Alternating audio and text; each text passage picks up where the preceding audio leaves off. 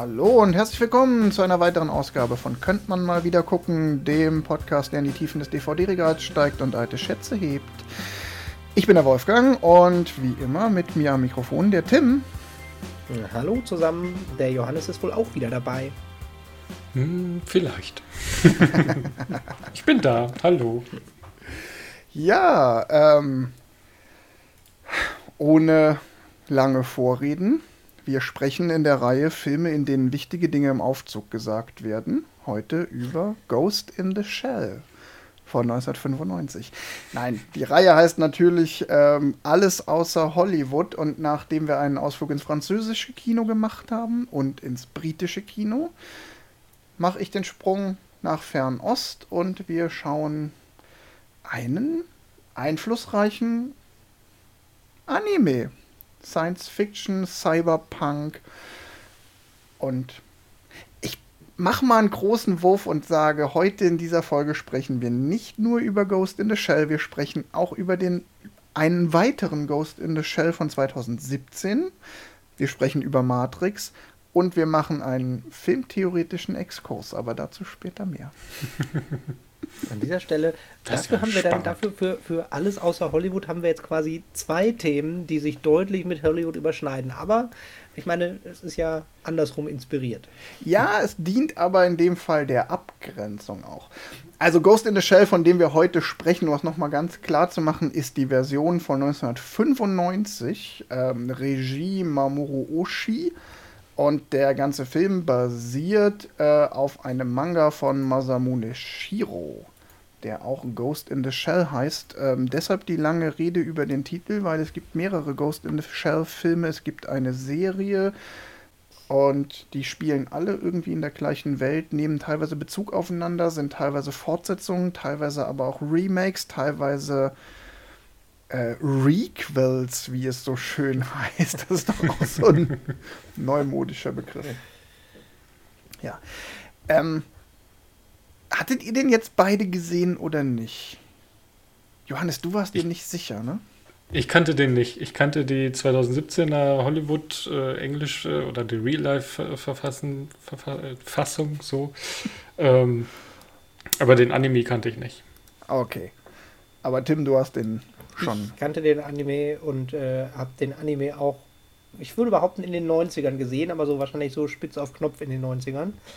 Ähm, als da gerade mal so, ich meine, der Film hat ja unter anderem die, die äh, Anime in den Westen mit rübergebracht. Also es ist ja mit einer von der, den Animes, die man irgendwie ja, genau. schwer drumherum kam. Ja, so war das bei mir auch. Ich habe den auch definitiv in den 90ern gesehen, aber zweite Hälfte, also zweite Hälfte der 90er ergibt sich daraus, dass er 95 erschienen ist. Ähm, eher spät in den 90ern und das war tatsächlich auch, als sich dann Schulfreunde von mir irgendwie anfingen für Animes zu interessieren und ich hatte definitiv einen expliziten Schulfreund, der dann zum totalen Manga- und Anime-Fan wurde darüber. Unter anderem darüber. Ähm, mhm. Genau. Äh, soll ich mal inhaltlich kurz einsteigen? Und ähm, ist ja mein Film. Ich kann ja mal in, versuchen, in wenigen Sätzen zusammenzufassen, worum es geht.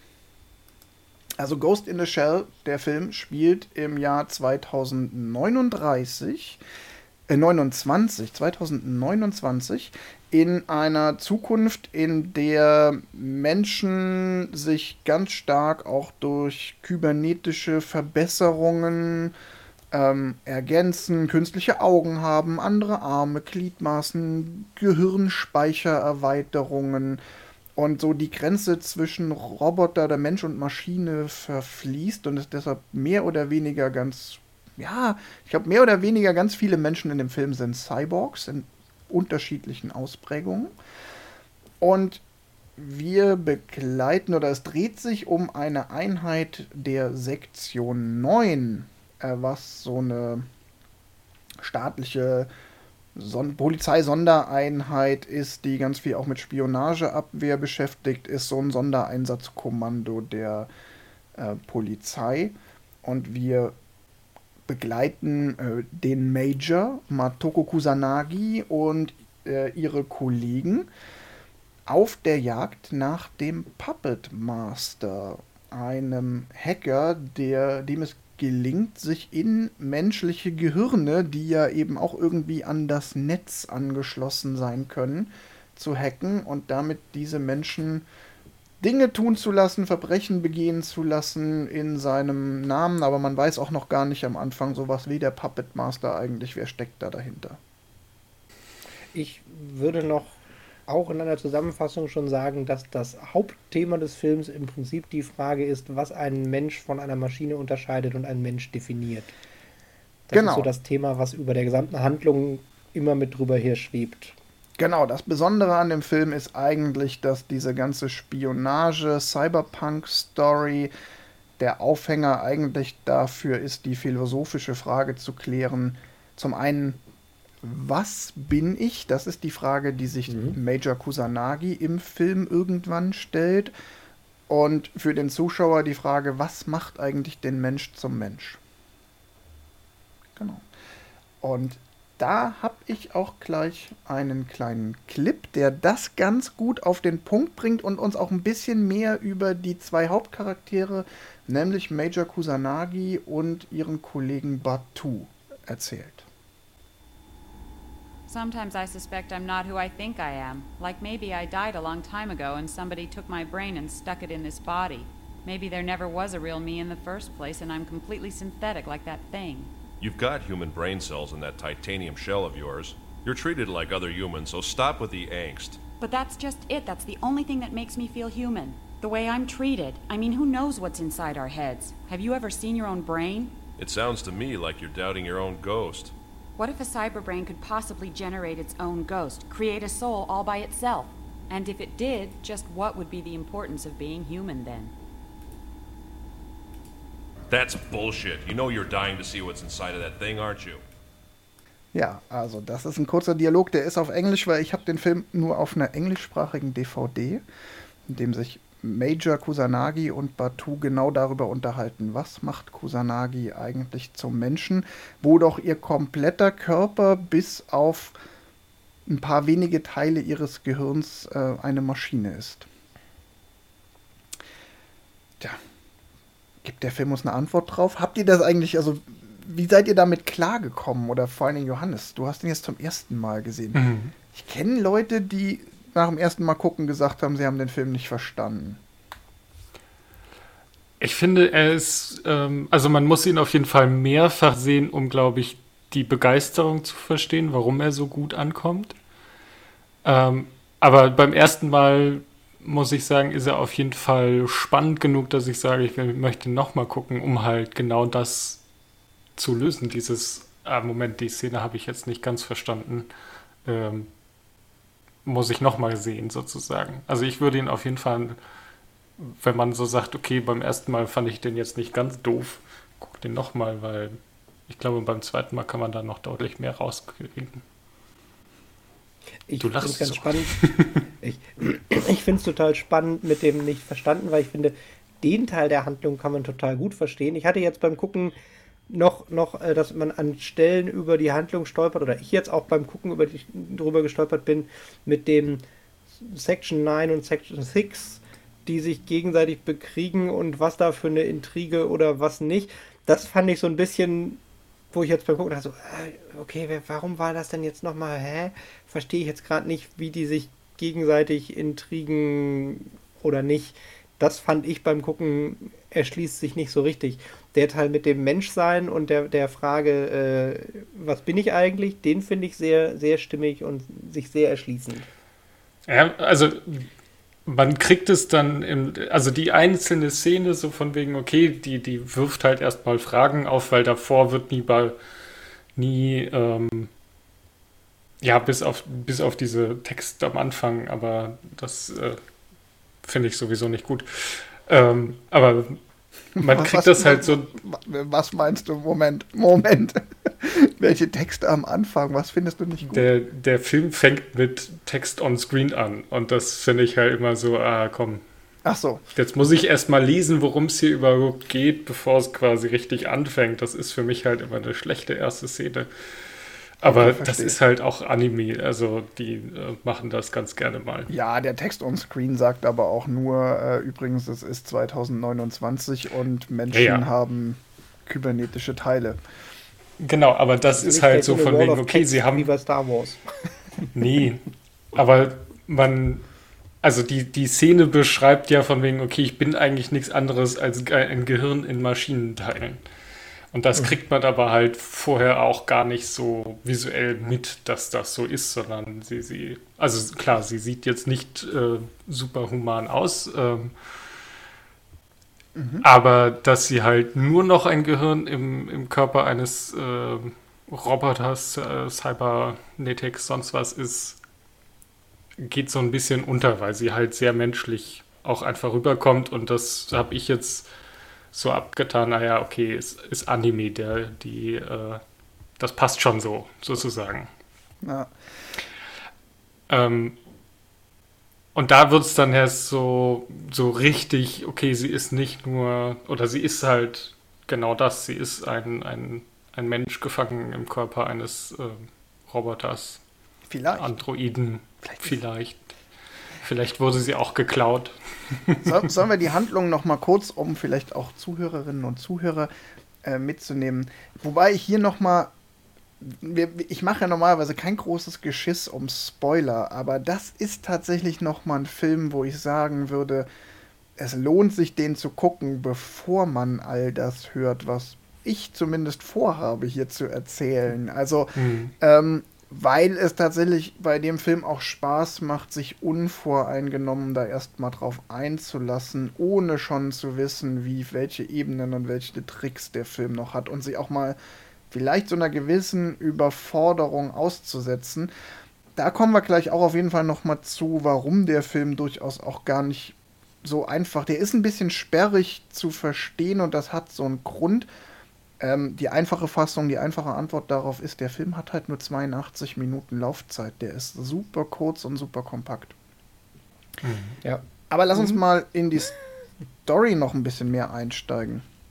Mhm. Ähm, Ja. Also es beginnt ja alles eigentlich damit, dass auf den Außen, das ja, das ist so genau sowas, was nicht so richtig erklärt wird. Es gibt einen diplomatischen Besuch des Außenministers eines anderen Landes. Und während dieser Außenminister zu Gast ist beim Außenminister im Übrigen Hongkongs, der Film spielt in Hongkong, nicht in Japan. Da bin ich bei dir, aber das wird auch nicht gesagt. Er spielt in einem asiatischen Land und sie haben eindeutig Hongkong als Vorlage genommen, aber Die, die Macher sagen, dass es Hongkong ist. ja. Ähm, aber es ist, erstmal ist es einfach eine asiatische Großstadt. Es könnte genauso gut Tokio sein oder Shanghai. Es gibt jetzt auch keine Monumente, die gezeigt werden. Es ist nicht eindeutig als Hongkong erkennbar. Genau, also es gibt auf jeden Fall diesen Besuch dieses Außenministers und auf den wird dann ein Attentat verübt. Und dieses Attentat wird aber nicht von einem klassischen Attentäter verübt, sondern von einem Menschen, in den sich der Puppet Master gehackt hat. Und das ruft Sektion 9 auf den Plan. Ähm, und dann geht es schon gleich los, während Sektion 9 sich dran macht, zu ermitteln, wer dieser Attentäter ist und was der Puppet Master macht, taucht dann der Chef von Sektion 6 auf und sagt, ey, hier Sektion 9, das geht euch alles nichts an, das ist unser Fall, wir kümmern uns ab sofort darum. Und im Übrigen, das ist hier alles geheime Verschlusssache und ihr dürft alle gar nicht wissen, worum es geht. Und das ist, glaube ich, das, wo Tim, du dann das erste Mal sagst, okay, das ist so ein bisschen sperrig, das versteht man nicht sofort. Ja, genau. Es ist auch bei dem, bei dem Anschlag verhindern, hat die Sektion 9 Leute, haben schon ein, oh, das wird Sektion 6, aber jetzt nicht freuen, wenn wir uns da einmischen. Ja, ist doch nicht unser Problem, machen wir trotzdem. Da fällt das auch schon mal. Das liegt Das daran, dass Sektion 6, was nicht so richtig erklärt wird, direkt dem Außenministerium untersteht und Sektion 9 ist irgendwie ein anderer Zuständigkeitsbereich. Die sind eher so die Geheimpolizei. Das wird aber tatsächlich in dem Film nicht so richtig erklärt. Das erschließt sich dann erst, wenn man in dem ganzen Ghost in the Shell-Universum unterwegs ist. Ist für den weiteren Verlauf des Films aber auch gar nicht so wichtig. Ja, es, es gibt noch einen Punkt, den mhm. ich daran nämlich so spannend finde. Also wo, wo es in meiner Selbsterklärung im Kopf nämlich sich eher so ein bisschen wie so Stadtstaaten anfühlte, die verschiedenen Sektionen, äh, dass der Puppet Master, als er dann gefasst wurde, um jetzt so ein bisschen vorzugreifen, oder als, als ein Cyborg, in dem der Puppet Master gerade vielleicht drin ist, äh, gefasst wird, der Puppet Master bei Sektion 9 Asyl beantragt gegenüber Sektion 6. Und das fand ich so ein bisschen so ein, ja, aber wenn das doch beides Spezialeinheiten sind, macht das keinen Sinn oder sind es verschiedene Substaaten und ja. Nee, das sind keine Substaaten, dieses Asyl beantragen. Also, das hat einen anderen Grund. Ich komme gleich drauf. Das hat nichts damit zu tun, dass der sich quasi, dass er quasi bei Sektion 9 Asyl beantragt, um der Verfolgung durch Sektion 6 zu entgehen, sondern es hat damit zu tun, dass der Puppet Master ähm, seine Anerkennung als Lebensform damit äh, durchsetzen will.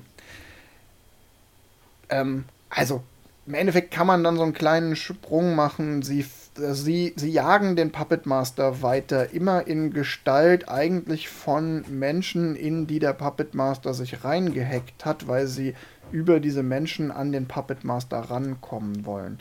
Und dann stellt sich auch das erste Mal im Film so ganz offensichtlich für Major Kusanagi, als sie einen dieser brain-gehackten äh, Menschen aufgreifen, ähm, der sich an gar nichts erinnern kann, von dem dann auch rauskommt, dass der Puppet Master dem komplett eine falsche Biografie als gefakte Erinnerung eingespielt hat um ihn dazu zu bringen, bestimmte Dinge zu tun, hat er ihm vorgegaukelt, er hätte eine Frau und ein Kind und äh, um die Frau wieder zurückzugewinnen, muss er bestimmte Dinge tun und deshalb wird er dann zum Verbrecher im Sinne des Puppet Masters. Und an der Stelle, als Kusanagi mitkriegt, dass der Mensch komplett gefälschte Erinnerungen intus hat, stellt sie sich das erste Mal die Frage, woher kann ich eigentlich wissen, dass meine Erinnerungen echt sind. Dass das, was ich als meine Persönlichkeit wahrnehme, nicht auch nur von irgendjemandem eingespielt wurde in meinen künstlichen Körper. Und das ist auch die Szene, an die der Dialog, den ich gerade eingespielt habe, mhm. anschließt. Da merkt man auch so ein bisschen so die, die zwei Charaktere, die sehr rationale äh, und aber auch nachdenkliche Kusanagi, die zwar auf der einen Seite die Superagentin ist und der Supersoldat, weil sie diesen Cyberkörper hat, der einfach auch viel leistungsfähiger ist als ihre menschlichen Kollegen. Andererseits denkt sie halt viel mehr, stellt sie viel mehr in Frage und der Batu, der dann auf, auf sie antwortet, ja, ist doch Bullshit, du willst doch nur da in den Puppet Master ähm, rein der ist halt eher so das Raubein, was nicht viel nachdenkt, der sich dem auch einfach so ergibt, so ja, okay, ich habe halt bestimmte Teile meines Körpers, die sind ähm, künstlich, die sind verbessert, ist halt so. Muss ich halt alle halbe Jahr zur Wartung dazu der Firma. Ich fand es noch ganz spannend, ähm, weil ich habe es auch so empfunden mit dem, dass sie quasi über den, den komplett gebrainhackten das mit dem, dem, woher weiß ich eigentlich, dass meine Erinnerungen echt sind, ähm, aufgreift. Sie ich würde aber vermuten, dass ihr Charakter schon länger damit hadert, weil ähm, im Auto hat sie ja den, den neuen Polizisten, wo sie ihm halt sagt, nee, nee, ich habe extra dich mit in mein Team genommen, weil ich einen mit möglichst wenig Cyborg auch haben wollte, damit wir alles abdecken können. Also da hat sie ja schon auch selber einen, ein eine, eine Entscheidung, wo sie quasi sagt, nee, nur Cyber hat halt auch seine Nachteile und hat so, hm. sich sozusagen ein Gegengewicht für sich selber ins Team geholt. Ganz genau. Das ist so ein Punkt, wo man auch sieht, dass diese Charaktere durchaus gut geschrieben sind. Also der Major Kusanagi, das wird, es wird schon klar, der zweifelt oder sie zweifelt die ganze Zeit schon so ein bisschen, wenn nicht an ihrer Existenz, dann zumindest auch an den Grenzen ihres Daseins. Ne? Dass sie halt auch dadurch, dass sie mechanischen Körper hat, der regelmäßig von einer bestimmten Firma gewartet werden muss, angreifbar ist. Weil was ist, wenn die Firma irgendwann nicht mehr da ist und die Wartung einstellt? Das ist auch ein Dialog, den gibt es mhm. später auch nochmal. Und ja, wie du sagst. Aber auch die, dieses ganze, ähm, woher weiß ich, dass das alles passiert ist, wenn ich jetzt gerade hier einen habe, der genau das gerade erlebt. Also, den man quasi jetzt äh, vor den Spiegel setzt und sagt, nee, guck mal hier, äh, du siehst nicht so aus, wie du denkst, dass du aussiehst. Du hast äh, keine Frau, keine Kinder. Die Sachen, die du in der Hand hältst und anderen Leuten zeigst, äh, zeigen was ganz anderes, als dass du äh, Genau. ja, denkst, dass es zeigt. Das äh, spielt, äh, das glaube ich, weckt auch so ein bisschen dann diese, dass sie sich offenbart. Also so habe ich das äh, ein bisschen erlebt, dass sie halt da das tritt dann nochmal so. los. Genau. Aber das ist vorher schon da. Das, nee, das genau, es ist vorher da und das sieht man auch, dass sie halt, ähm, dass sie da, also die Szene, die wir eben gesprochen haben mit dem, äh, mit dem vollständig humanen äh, Polizisten passiert halt vorher. Da sieht man das halt auch schon, dass sie ähm, durchaus nicht der super, also nicht der, der ich bin Cybernetics äh, super Fan, sondern ich bin halt, okay, es ist ein Tool und ich äh, habe jetzt halt diesen Körper, aber ähm, wenn ich es mir aussuchen könnte, wäre es nicht meine erste Wahl. Ja, das ist auch, das macht sie auch so ein bisschen mysteriös. Man weiß ja auch Genau. gar nicht, warum hat sie eigentlich diesen komplett kybernetischen Ja. Körper. Also bei dem Batu klingt das so ein bisschen an, so mit, ah ja, ich kann auch, äh, wenn ich äh, da zu der Firma, also die haben sich alle, es gibt auch irgendwann ein Gespräch zwischen Batu und äh, Kusanagi, wo es darum geht, dass sie sich ja mit ihren Körpern auch an Sektion 9 verkauft haben. Also das, dadurch klingt schon an, in dem Moment, wo die zu Sektion 9 als Agenten gegangen sind, ging so eine gewisse kybernetische Optimierung damit Mhm. einher. Und für den Batu ist das aber so, ja klar, wenn ich hier irgendwie geilere Augen haben kann, dann nehme ich halt geilere Augen. Und wenn ich irgendwie mein Gedächtnis verbessern kann durch so ein Chip-Update in meinem Hirn, ja, dann mache ich das halt. So, passt. Ist praktisch, Genau. nehme ich. Aber Wie, Aber sie ist ja da so ein bisschen eher, ähm, das ist halt, an, äh, das, das wurde mir angetan. Das habe ich nicht selbst entschieden. So kommt das ein bisschen rüber. Und wie sie überhaupt zu diesem Cyberkörper kommt, das ist ein Mysterium, was nie gelöst Ja. wird. Und auch darum geht es in dem Film halt auch überhaupt nicht. Nee, Das ist eigentlich öffnet das ganz viel Raum für ein Prequel. Warum ist Kusanagi eigentlich so, wie sie ist? Das wird nie angesprochen. Kleiner Verweis auf später, ganz im Gegensatz zur Hollywood-Interpretation des Stoffs, wo es genau darum geht, im Kern. Mhm. Ähm, was ich gar nicht schlecht finde. Das kann ich auch jetzt schon mal gleich sagen. Es ist nur was anderes. Ähm so, um nochmal in der Story ein bisschen weiterzumachen. Dann tritt eigentlich erst kurz darauf, wo wir jetzt waren, nachdem sich Kusanagi diese Fragen stellt und das in ihr losgerüttelt wird, dann tritt der Puppet Master auf den Plan. Denn es wird ein Cyborg gefunden, weil der von einem LKW überfahren wird, weil er nackt auf der Autobahn stand. Also mehr oder weniger durch Zufall. Und mit dem Cyborg stimmt was nicht, weil man den dann untersucht und feststellt, so irgendwas ist in dem komisch. Alles, alle elektronischen Signale, alles sieht so aus, als hätte dieser Cyborg einen Ghost. Ja, und, und der Cyborg wurde in der Cyborg-Fabrik ohne Auftrag gebaut. Genau, der hat Also die genau. Fabrik hat quasi einfach einen Cyborg ausgespuckt, obwohl er gar nicht hergestellt werden sollte. Und der hat auch noch den Spuren eines Ghosts. So. Und dann ist die Frage, was ist mit dem und hat das mit dem Puppet Master zu tun? Weil klar ist, diesen Cyborg, dass der überhaupt gebaut wurde, dass der überhaupt existiert, wenn das vom Puppet Master kommt, dann ist der Puppet Master viel mächtiger, als man gedacht hat, weil sich in diese äh, Hochsicherheits-Cyborg-Firma reinzuhacken, das ist ähm, so, over, so gut, so schwierig. Wenn er das kann, dann wittert man ein Problem. Also beschließen Kusanagi und Batu dem auf den Grund zu gehen, unter anderem dadurch, dass Kusanagi beschließt, sie will sich in das elektronische Gehirn dieses gefundenen Cyborgs ähm, äh, einloggen. Einloggen, ja, danke, genau, einloggen. Ähm, also in der englischen Fassung sagen sie to dive in. Wie gesagt, ich weiß nicht, wie sie es im Deutschen formulieren. Eintauchen, sagen sie, glaube ich, tatsächlich auch. Weil sie natürlich dann auch äh, getriggert ist von der Idee, da gibt es einen Cyborg, der einen Ghost hat. Also Ghost steht ja so ein bisschen eigentlich für Seele. Also es gibt einen Cyborg, an dem ist nichts Menschliches dran und der hat eine Seele. Der scheint eine Seele zu haben.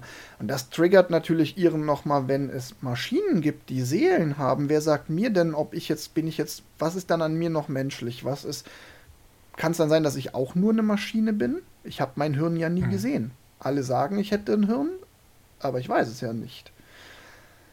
So. Und dann kommt wieder so ein Punkt, wo Tim dann sagt, das ist kompliziert. Dann tritt nämlich Sektion 6 wieder auf den Plan. Und Sektion 6 will nämlich unbedingt verhindern, dass Sektion 9 rausfindet, was es mit diesem Cyborg auf sich hat. Und der einzige Schluss, das wird nie abschließend beantwortet, aber der einzige Reim, den sich unsere Sektion 9 Geheimagenten darauf machen können, ist, dass Sektion 6 nämlich eigentlich hinter dem Puppet Master steckt.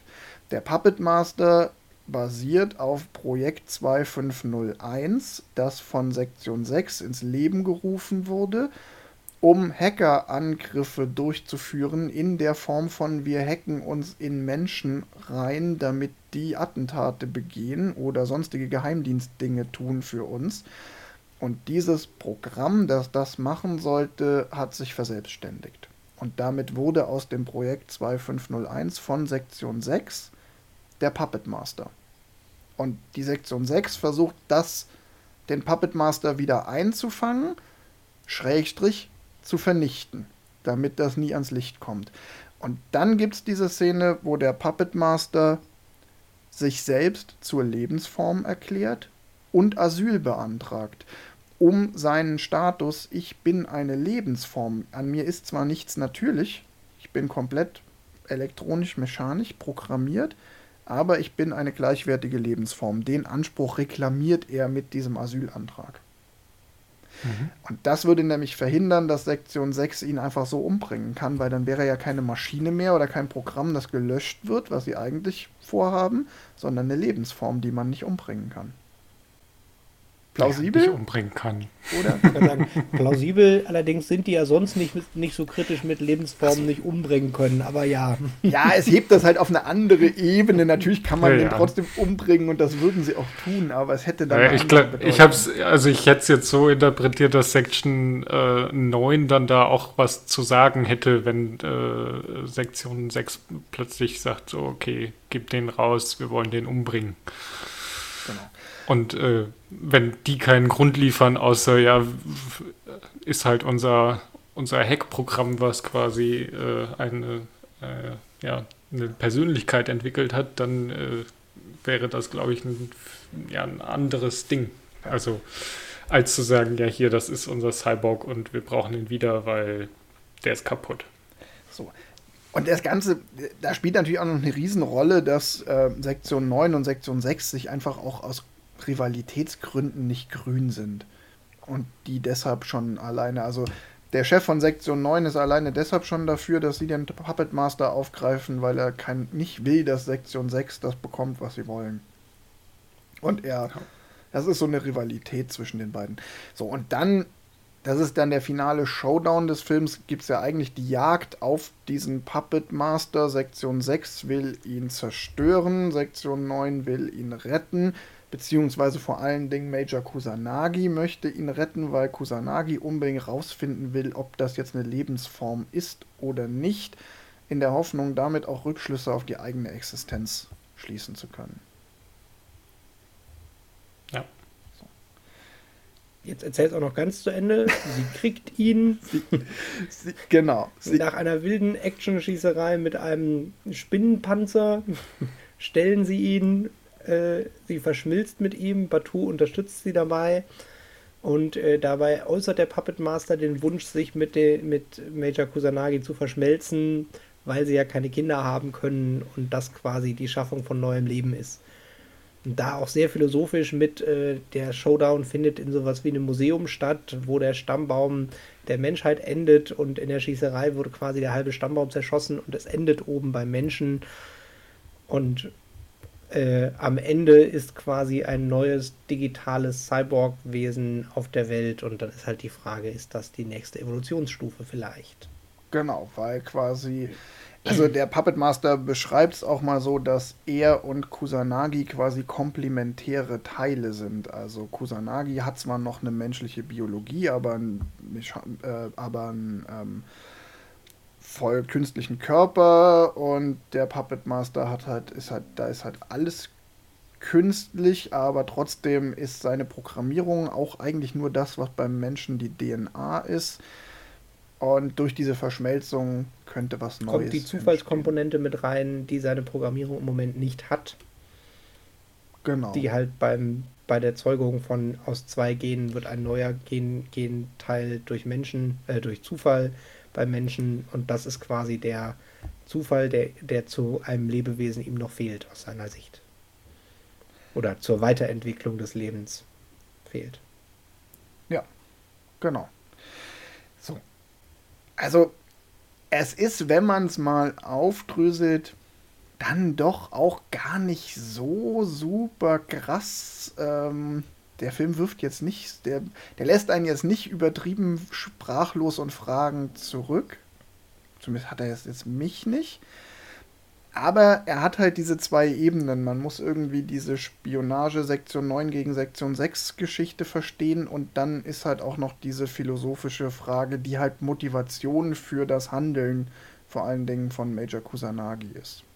Und der Film ist halt von der Art, wie er erzählt wird, ein nicht in die Fresse und ich erkläre dir alles Film. Also, dass er halt durchaus in der Art, wie er erzählt, die Sachen auch bewusst so stehen lässt und bewusst den Zuschauer auch ja, in diese Welt reinschubst, ohne groß Sachen zu erklären. Also es gibt nicht das in Hollywood sehr übliche jemand, der es einem nochmal wirklich erklärt, sondern man kriegt die Welt quasi nur durch Eindrücke der Charaktere, durch den, den Mittelteil zur Welt noch so noch, noch einen Eindruck von der Welt ähm, ja, und Gespräche zwischen den Charakteren. Aber es gibt quasi wenig, wo irgendwas zur Welt erklärt wird, dem Zuschauer direkt oder durch einen Charakter, der das nur macht, um die Welt zu erklären. Genau, du musst es halt aushalten können, dass du mhm. zum Beispiel nicht verstehst, Moment, wer ist jetzt Sektion 6, wer ist jetzt Sektion 9. Da habe ich jetzt schon relativ viel erklärt und das war auch genau der Punkt, weshalb mhm. ich am Anfang sagte, guck den Film lieber mal ohne meine Erklärung dazu gehört zu haben, weil das sind Dinge, die habe ich ja auch nicht verstanden, als ich den Film das erste Mal gesehen habe. Ich habe dazu halt dann irgendwann noch ganz viel gelesen und ich habe teilweise auch die dem zugrunde liegenden Mangas gelesen, ähm, wo es dann halt viel mehr noch um diese Dinge geht, wie welches Verhältnis haben diese beiden Sektionen zueinander. Es gibt auch noch, gibt natürlich auch noch die Sektionen zwischen 6 und 9 und die vor 6. Ähm, die entscheidende Frage ist ja aber, funktioniert das als Film? Da komme ich jetzt wieder zu Johannes, der den das erste Mal gesehen hat. Hat das für dich jetzt funktioniert oder denkst du dir, wenn ich dir das jetzt alles so erzähle, ach krass, darum ging es? Teilweise ja, teilweise nein. Also, wenn man äh, deiner Erklärung zuhört, denkt man sich, ah ja, eigentlich ist das total alles total easy. Und das ist wahrscheinlich zu 90 Prozent auch alles in dem Film drin. Das Problem ist halt, es ist alles in 82 Minuten da drin. Das heißt, das, also mir ist es nicht möglich, vielleicht gibt es so Leute, die 82 Minuten lang wirklich konzentriert jede Minute zuhören können. Ähm, du verlierst halt irgendwann den Überblick, was denn jetzt wo passiert. Ja, da sind auch noch 10 Minuten ähm, Landschaftsaufnahmen drin in den 82 Minuten. In denen kannst korrekt. du ein bisschen runterschalten. ja. Genau. Also es ist wirklich sehr kompakt und deswegen ähm, muss man ihn, glaube ich, einfach häufiger sehen, um dieses Detail an Verständnis aufzubauen. Also ich hätte dir das jetzt so nicht ähm, vorstellen können, wenn ich den Film noch einmal gesehen habe. Ich habe den halt wirklich zigmal gesehen, weil ich den tatsächlich ja. auch zu meinen Lieblingsfilmen zähle. Ja. Ähm, und ich finde, das ist er aber auch wert. Und ich persönlich mag diese sehr kompakte, sehr auf Kernelemente mhm. der Geschichte reduzierte Erzählweise. Es gibt ja auch überhaupt keine Nebenstories. Äh, also es ist ja wirklich die eine Story, die erzählt wird, ohne dass da irgendwie abgeschwiffen wird in irgendeiner Form. Ja, man kann, und man kann sogar sagen, selbst die Haupthandlung wird halt auf fünf oder sechs Kernszenen zusammengedampft. Mhm. Also es gibt halt keinen, also zum Beispiel dieser, dieser, diese Entwicklung, dieser Character Arc in Major Kusanagi, dass sie vom ja, ich bin nachdenklich und sehe das mit dieser äh, Cyborg-Existenz durchaus auch kritisch aus teilweise pragmatischen Gründen, weil wir mhm. anfällig werden für, für Hacker oder Wartungsstaus, hin zu, ich stelle mir die Frage, was bin ich und ich riskiere sogar am Ende nicht nur mein Leben, sondern ich zerstöre im Endkampf meinen eigenen Körper und riskiere mich quasi damit selbst umzubringen, aus dem Drang heraus mehr über meine eigene Existenz erfahren zu können und das mein eigenes Wesen.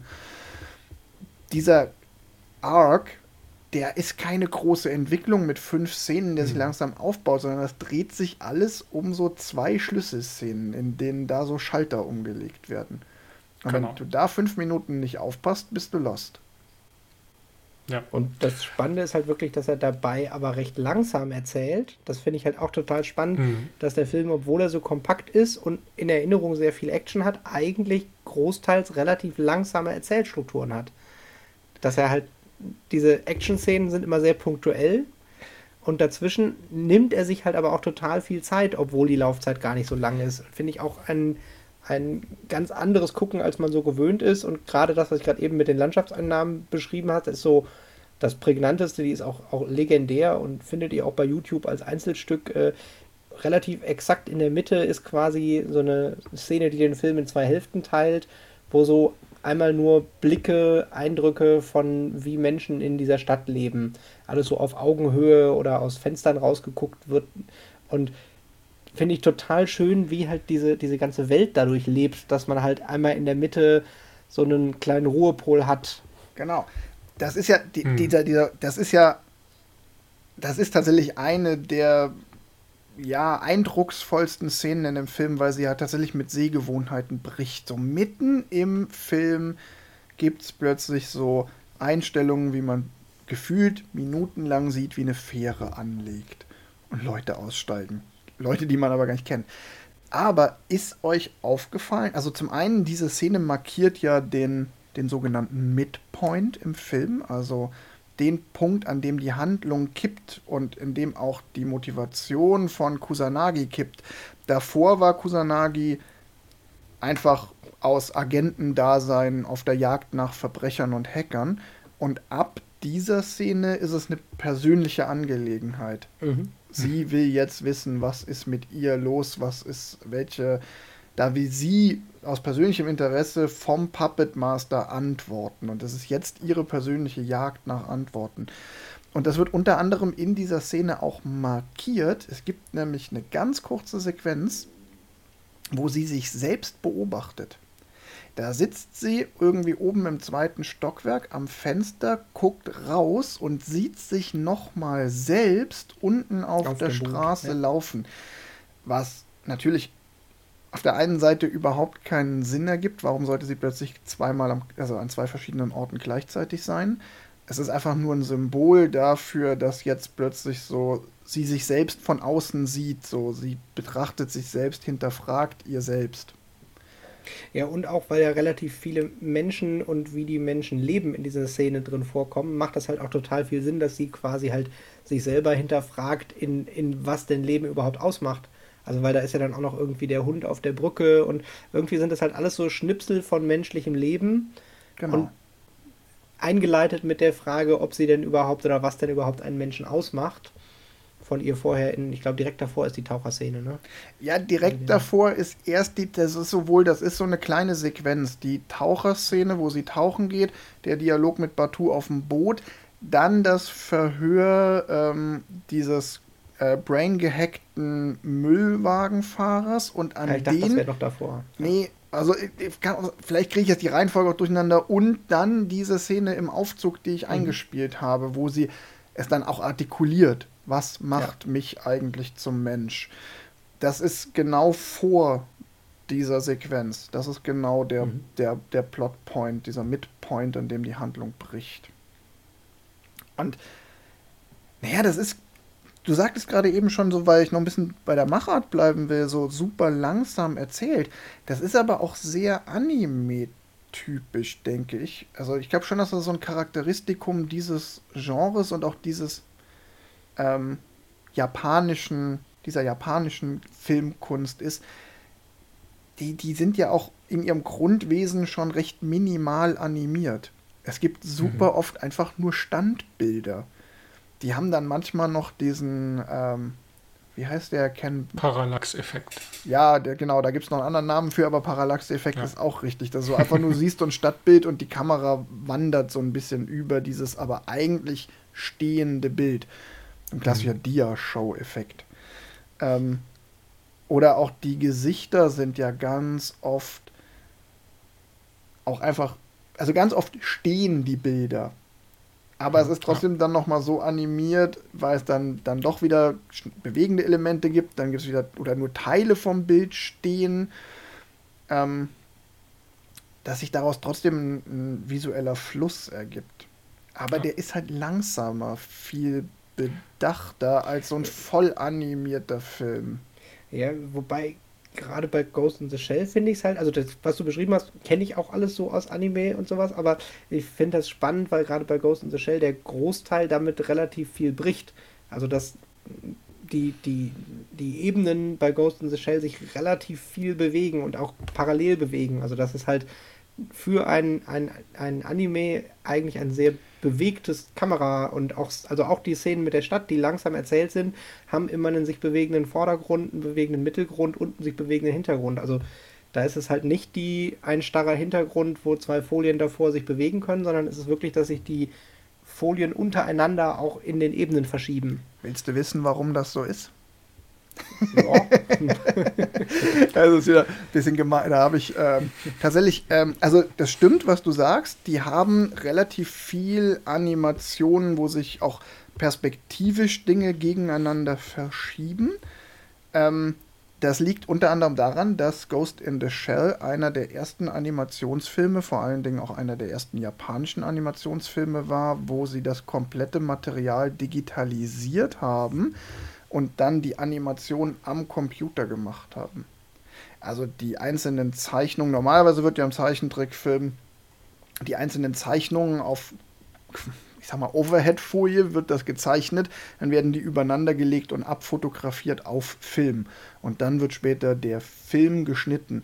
Und hier wurden die einzelnen Lagen dieser aus mehreren Schichten bestehenden Bilder einzeln digitalisiert und dann am Computer wieder zusammengefügt.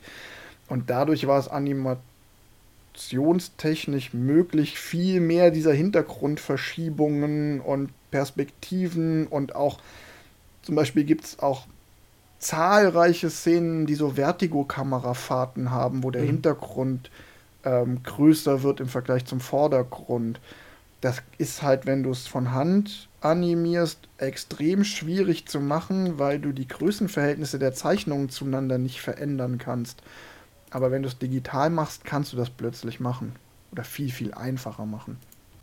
Nichtsdestotrotz hast du diesen trotzdem im Vergleich jetzt zum Beispiel zu so einem Disney-Zeichentrickfilm, wenn du jetzt zum Beispiel mal den König der Löwen dagegen nimmst, eine ganz andere Art von Animation im japanischen Film, die viel stärker ja, mit stehenden Bildern arbeitet. Es wirkt halt, ähm, als wäre da die Framerate deutlich niedriger. Also es ist halt viel starrer im Sinne von, es bewegt sich viel weniger, aber auch wenn sich was bewegt, dann bewegt sich das halt, ja, so wie von Geisterhand auf Bahn. Also so ein bisschen, also es gibt die eine Szene, da, da, da ist, ist jetzt sehr klassisch, aber ähm, es gibt die eine Szene, wo sie irgendwie die Verfolgung aufnehmen und dann siehst du diese Straße von oben und dieses Auto fährt halt so keine natürliche, ähm, äh, nicht auf natürliche Weise wechselt das irgendwie die, die, die, die Fahrbahn und es sieht halt, ähm, ja, es, es ja, ist halt so es, es sehr... Hat es hat stärker die Anmutung, als hättest du ein Auto gezeichnet, ausgeschnitten und dieses ausgeschnittene Auto auf dem Hintergrundbild verschoben beim Animieren. Genau, ja. Und das machen, das macht der klassische Disney-Zeichentrickfilm auch aus der gleichen Epoche, Mitte der 90er, schon anders, weil das im Anime durchaus auch ein Stilmittel ist. Und ich finde, das, das bringt halt auch diese Ruhe rein, die der ganz oft ausstrahlt in Szenen, selbst wenn die actionreich sind. Also ja, deshalb, deshalb, kam ich jetzt äh, drauf, als du, Tim, sagtest, dass der so langsam erzählt sei auch, weil das, finde ich, trägt dazu bei. Ja, und der ist halt auch irgendwie, dadurch, dass der halt so wenig, ähm, wenig schnelle Bilder, schnelle Animationen oder sonst was hat, ähm, wirkt das Ganze halt auch irgendwie entspannter, weil du dich länger auf ein Bild konzentrieren kannst. Also du, du hast halt länger irgendwie immer die gleiche Kameraeinstellung, ohne dass du jetzt, äh, also so der klassische ähm, Mega-Action-Film, der halt in, in einem Kampf irgendwie 30 Mal schneidet, der ist ja einfach verwirrend, weil du nicht weißt, wo du hingucken sollst. Mhm. Und hier ist halt genau das Gegenteil. Du kannst dich halt einfach auf das, das Drumherum viel besser konzentrieren, weil du die Szene innerhalb der ersten drei, vier ja, Sekunden vielleicht äh, verstanden hast, was du denn da siehst. Also wenn es jetzt halt um, weiß ich nicht, die Szene auf dem Boot äh, äh, geht, dann siehst du halt in den, in den ersten paar äh, ja, Frames, Sekunden, wie, wie du es nennen willst, ähm, oder was deine Einheit auch immer ist, ähm, siehst du, ah, die sind auf dem Boot und unterhalten sich. Und dann bleibt das Bild aber so stehen und du kannst halt sehen, ah, okay, im Hintergrund ist noch die Stadt und du siehst halt viel mehr von der, der, Land, äh, der Landschaft im Sinne von äh, der Welt. Ähm, du kannst dich halt deswegen viel mehr da reinversetzen, finde ich, weil du halt nicht ständig rausfinden musst, wo muss ich denn jetzt hingucken, was passiert hier eigentlich gerade. Das ist für mich auch so klassisch Anime japanisches Stilmittel. Also dieses klassische, wir zeichnen große offene Welten im Hintergrund und irgendwie drei, vier Einstellungen im Vordergrund, aber die dann halt auch immer so lange gehalten, dass man den Hintergrund auch wirklich erkennt. Es gibt ja Filme, bei denen sagt man, dass die, die Stadt ein, ein Charakter ist. Ich habe auch über Ghost mhm. in the Shell gehört, dass jemand mal gesagt hat, diese Stadt, in der das spielt, die ist quasi ein eigener Charakter. Und damit ist dann gemeint, die, die Umgebung, in der die Handlung spielt, wird nicht nur gezeigt, um die Szene zu verorten. Also der klassische einmal, klassisches Einmaleins des Filmschnitts ist, du zeigst dem Zuschauer die Szene, in der es spielt, die Umgebung, damit der Zuschauer weiß, ah, das ist ein Raum, das ist eine Küche, hinten links steht ein Schrank, da ist ein Tisch, da sitzt jemand und da kommt jemand zur Tür rein und du hast ungefähr so die Dimensionen des Raums einmal begriffen mhm. und die Verhältnisse, wie, wie groß sind die Abstände, wie weit stehen die voneinander entfernt. Das ist so diese klassische Verortung im Raum. Und bei Ghost in the Shell ist es ganz oft gar nicht die Verort, wenn, wenn Dinge gezeigt werden wie die Stadt, dann ist die Idee dahinter nicht, die Szene räumlich zu verorten und eine Orientierung zu geben, sondern Atmosphäre zu schaffen und eine erzählerische Aussage zu treffen, was Tim vorhin sagte. Mensch, le menschliches Leben zu zeigen, was in dem Moment eine Aussage darstellt. Was macht menschliches Leben aus? Nämlich, dass man sich mhm. um einen Hund kümmert oder, keine Ahnung, den Müll rausbringt.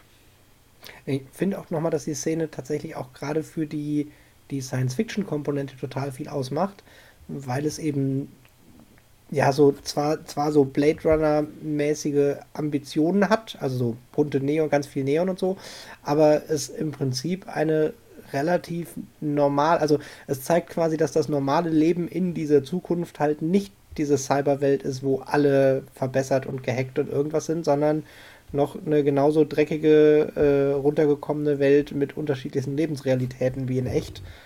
Und ähm, ja, es halt ja, sich sehr viel echter anfühlt oder sehr viel näher anfühlt als diese die Welt, in der Major sonst hand, rumhantiert. Es gibt das, ein profanes, banales Leben, wo Leute den Müll mhm. rausbringen. Genau, und halt, wo halt auch das, das Müll rausbringen ist profan, aber es ist halt auch, äh, ja, halt, halt nicht cyberprofan. Mhm. Also du könntest ja auch äh, den, ja, weiß nicht, so ein bisschen den, den Typ, der den Müll rausbringt, der dabei aber noch sein Fernsehhologramm vorm Fernseher hat oder sowas. Also wenn du ja. so eine hochtechnisierte Welt zeigen wollen würdest, könntest du auch ein profanes Leben in einer hochtechnologisierten Welt zeigen. Das tut es aber nicht. Es zeigt quasi, oder war für mich halt nochmal mehr die Abgrenzung zwischen dem Leben, in dem, dem die Major lebt und dem Leben der Menschen auf der Straße oder dem normalen Leben, nicht in einer Spezialeinheit.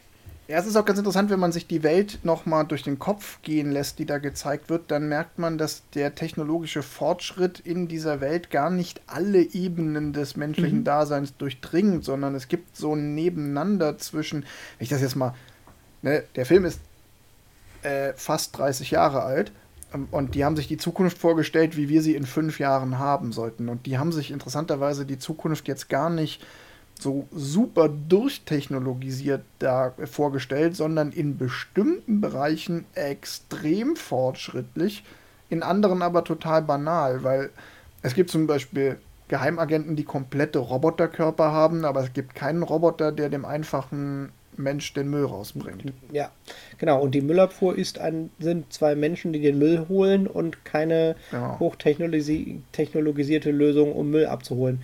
Ähm, die aber einen straffen Zeitplan haben. Ja, genau, einen sehr straffen Zeitplan.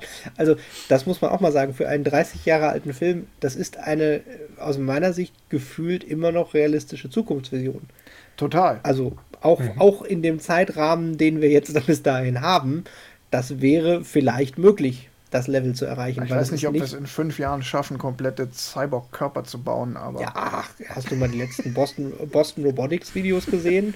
Und dann guck mal, wie, wie von, von, von wo die kommen in den letzten fünf Jahren. Also technisch ausschließen bei den Elitesoldaten kann ich das nicht. Ja.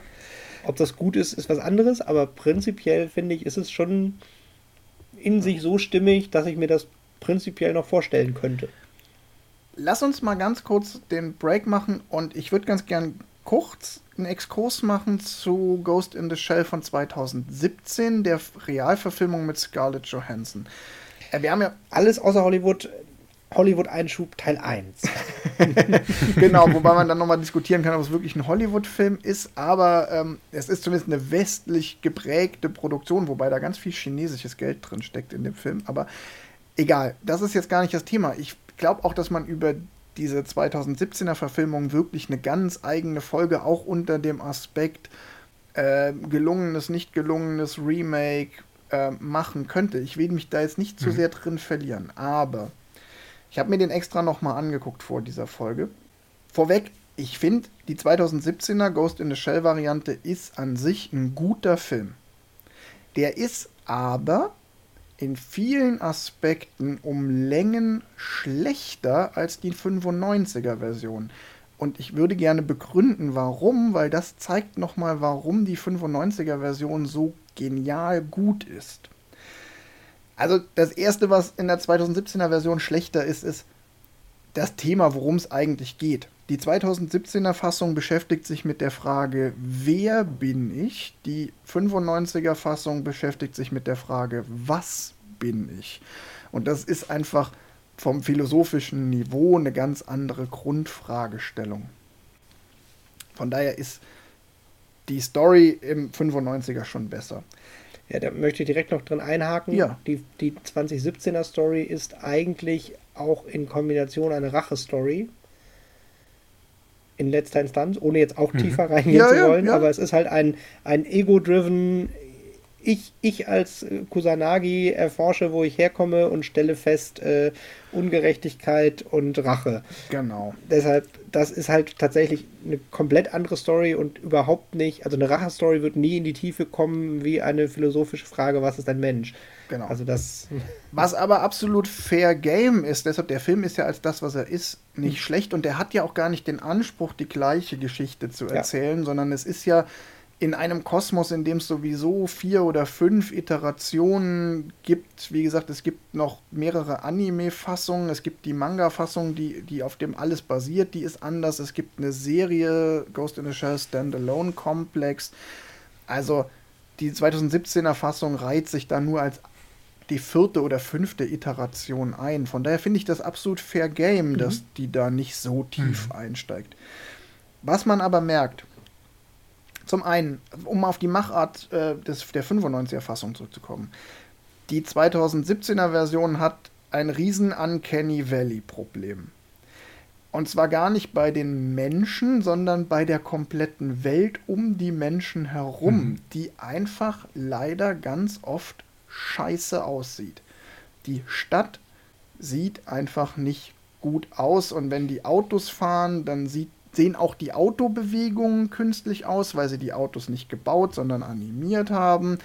Und dadurch bist du ja, uncanny. Und die ganze Stimmung der Stadt ist halt so eine 0815 Cyberstadt. Computerspiel-Optik. Die Stadt mhm. in, 2000, in der 2017er Fassung dient nur dazu, Szenen räumlich zu verorten, nicht mhm. dazu, die Story voranzutreiben. Die Stadt ist also nicht wie das, was ich gerade beschrieben habe, quasi ein Charakter. Der, ich finde, auch in der 2017er Variante hat die, hat die Stadt eine physikalische Trennung zwischen der Welt, in der sich unser, unsere Hauptpersonen ähm, bewegen, also in, eher in der politischen oder Spezialeinheit, äh, Einheit, äh, ähm, wo halt so eine Spezialeinheit eingesetzt wird, also eher mhm. bei politischen High-Rise, sonst was äh, Cases. Und dann halt diese ganze ähm, ja, Arbeiterklasse also diese, diese ganze Szene mit dem äh, mit der Müllabfuhr und so weiter, da trifft, da kommt man ja das erste Mal quasi auf dem Boden an, ja. gefühlt zumindest. Ähm, und irgendwie hatte ich immer das Gefühl, dass es quasi eine ganz klare Trennung gibt, die es jetzt in der äh, 1995er Variante so gar nicht gibt. Also die leben alle in der gleichen Stadt und ja, die, die gehen halt anderen Jobs nach. Es gibt äh, die Arbeiterklasse genauso wie halt die Spezialeinheiten. Genau. Das könnte aber Stärke die, und Schwäche zugleich sein. Es ist, eine, es ist aber definitiv anders, ja. Genau, es ist auf jeden Fall anders, weil es halt einfach, ja, die, die Stadt trennt halt da ganz klar. Also es gibt halt auch diese riesen Werbetafeln und so, die sind halt wahrscheinlich realistischer, wenn man es aus heutiger Sicht sieht. Aber es ist halt so ein klares, ähm, wir stehen da drüber. Ja. Und wir, wir gehören nicht wirklich dazu, sondern, und das ist vielleicht auch so, dass, ähm, was mhm. dann halt noch dazu kommt, wenn es nicht gut aussieht, dann fühlt sich das halt alles irgendwie komisch an. Für mich liegt der Kern halt abseits der eigentlichen Story, über die man auch viel diskutieren kann, aber sondern tatsächlich in der Machart. Also dieses Uncanny Valley-Ding, das hat halt der Anime nicht, weil der Anime ist so hm. weit weg vom realistischen Look, dass es kein Uncanny Valley geben kann. Ähm, und dann hast du noch einen Effekt, jetzt kommt mein Filmtheorie-Exkurs. Und zwar sagt euch der Kuleshov-Effekt was. Das ist total mhm. witzig. Das habe ich tatsächlich jetzt auch in Vorbereitung auf die Folge gelernt. Kuleschow war ein russischer Filmpionier und der hat den Effekt beschrieben, dass Emotionen im Film von einem Bild auf das andere übertragen werden können. Das ist so ein psychologischer Effekt. Ich kann den mhm. relativ klar beschreiben. Man nehme ähm, ein, du siehst ein Baby, das liegt im Bettchen und schläft. Und dann schneidest du das Bild auf einen Mann und der Mann beginnt zu lächeln. Und dann entsteht in deinem Kopf eine gewisse Emotion. Jetzt nimmst du die Szene einer sich lasziv auf einem Bett räkelnden Frau, schneidest auf den gleichen Mann das gleiche Bild und der fängt auch wieder an zu lächeln. Und dann entsteht, obwohl die Bilder von dem Mann, der anfängt zu lächeln, komplett identisch sind, gleiches Filmmaterial, entstehen zwei völlig unterschiedliche Emotionen. Einmal denkst du, oh, das ist der fürsorgliche, empathische Vater und im anderen Mal ist es der laszive alte Sack. Und mhm. das, ist so ein, das ist so ein psychologischer Effekt, dass sich das überträgt, weil du Emotionen immer im Kontext wahrnimmst. Und das Interessante ist, dieser Effekt funktioniert umso besser, je ambivalenter oder reduzierter die emotionale Äußerung in der Person ist. Tatsächlich funktioniert der Effekt sogar richtig, richtig gut mit Robotern. Zum Beispiel, prominente Beispiele aus der Filmgeschichte, ähm, die Schlussszene von oder die, die finale Szene von Rückkehr der Jedi-Ritter. Luke Skywalker liegt am Boden, wird vom Imperator mit Blitzen beschossen und Darth Vader guckt ihn an. Und du hast als Zuschauer die Impression, dass Darth Vader mit dem im Sterben liegenden Luke Skywalker Mitleid empfindet. Obwohl der ja gar keine Mimik hat.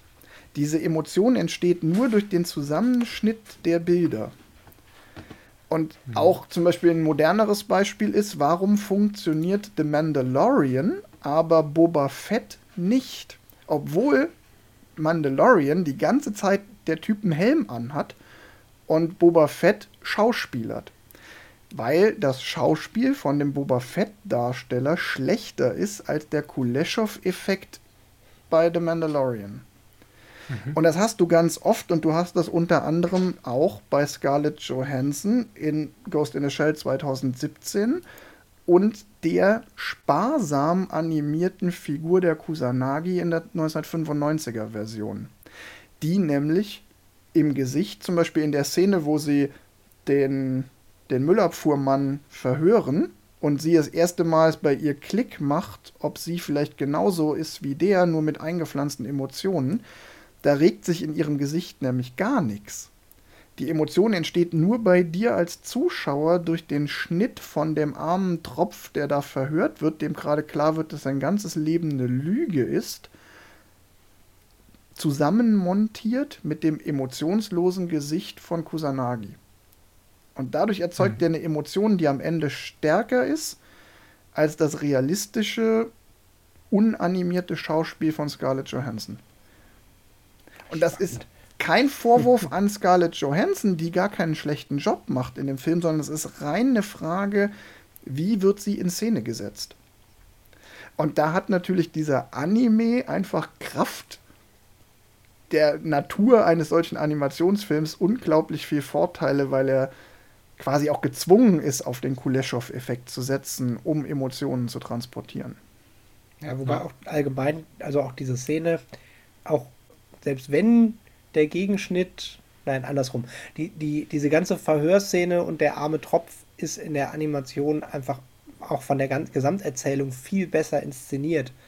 Also weil es einfach eine realistischere, also nein, eine nachfühlbarere Verhörsituation ist, wo das in dem, dem 2017er Remake ist er in so einem Glaskasten in so einem Anzug und hat noch Aggressionen und in der, der ähm, 95er Version sitzt er halt einfach an einem Verhörtisch und wirkt halt einfach völlig apathisch.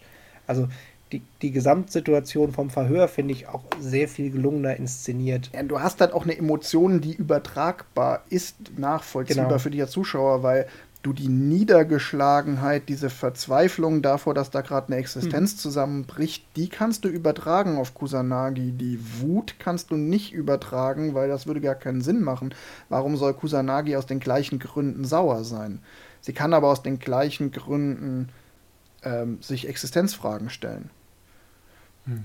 So, also du, du kannst die Empathie der Figur für die andere Figur viel eher nachvollziehen, weil es halt auch logisch ist, dass sie da eine Empathie empfindet. Und wie gesagt, ich finde jetzt hier an der Stelle halt total interessant, einfach auch nochmal zu zeigen, dass diese typisch japanische Art, diesen Film zu machen, da auch einfach ganz klar zu einem Effekt führt, der den Film besser und nachvollziehbar und emotionaler macht.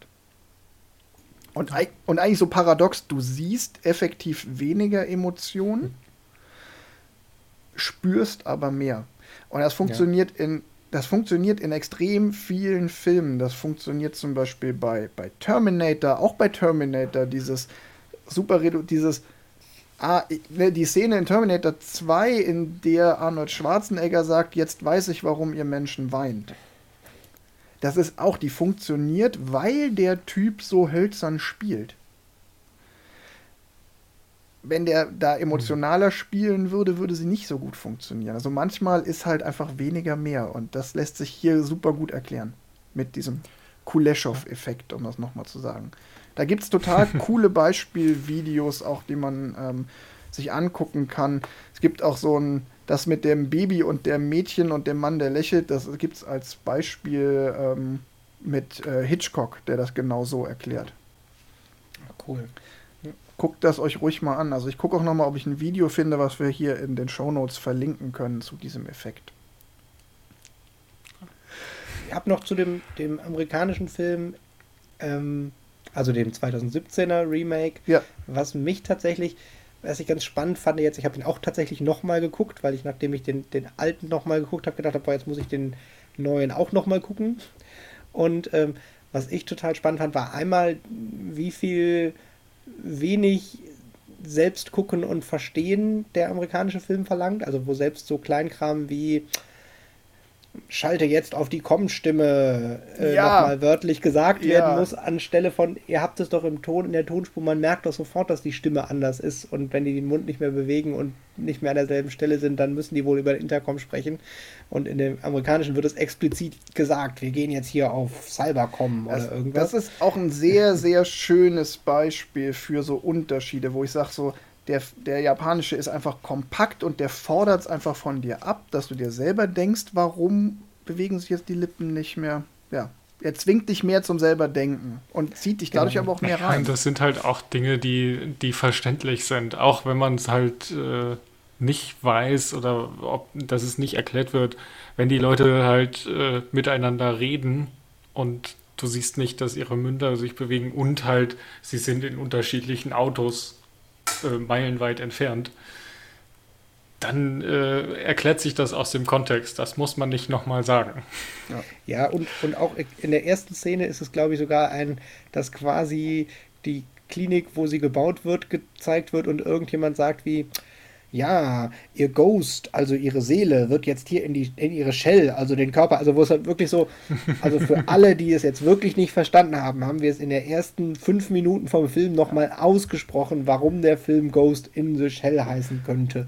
Also das war halt sehr viel mehr in die Fresse.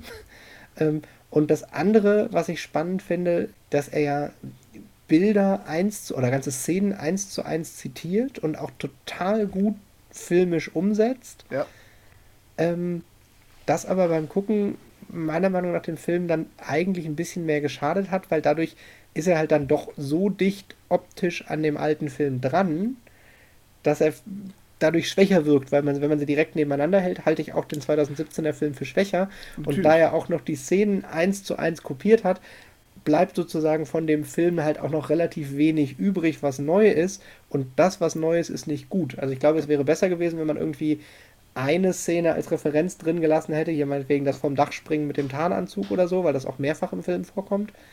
Und den Rest halt einfach ein die Welt genommen hätte und geil neu, neu erzählt und nicht eins zu eins Zitate in der Menge ver verwendet hätte. Es ist so, sogar noch verwirrend für Leute, die den alten nicht gesehen haben, so wie mich.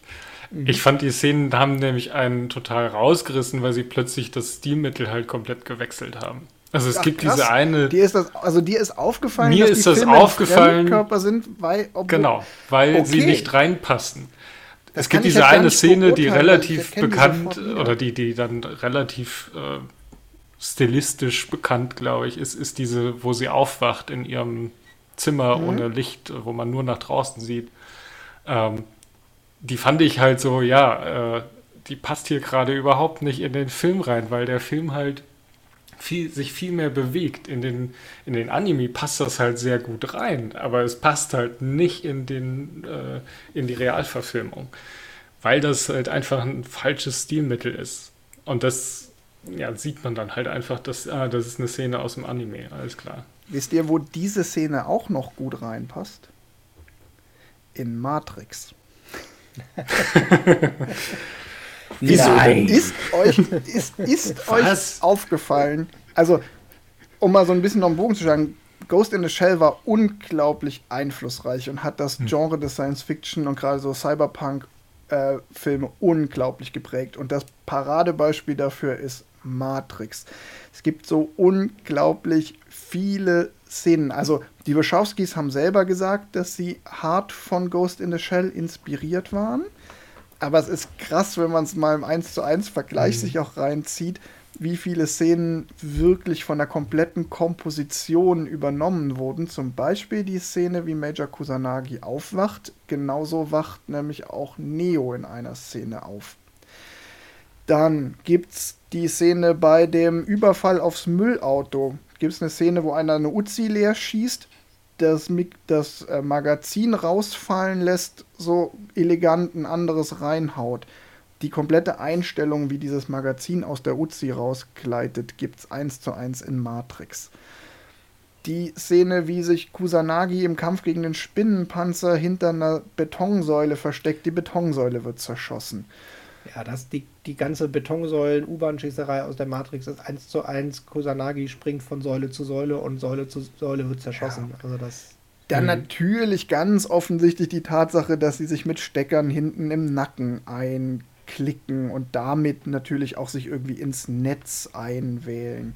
Ist übrigens Computercode im Titelvorspann. Ja, dies, es ist genau. kurz, kurz, noch dieses Einklinken hinten im Nacken ist auch was, was James Cameron ganz offen zugegeben hat. Hat er für Avatar aus Ghost in the Shell übernommen oder ähm, und ähm, ja, die die grünen Zahlen, die zur Schrift werden im Vorspann.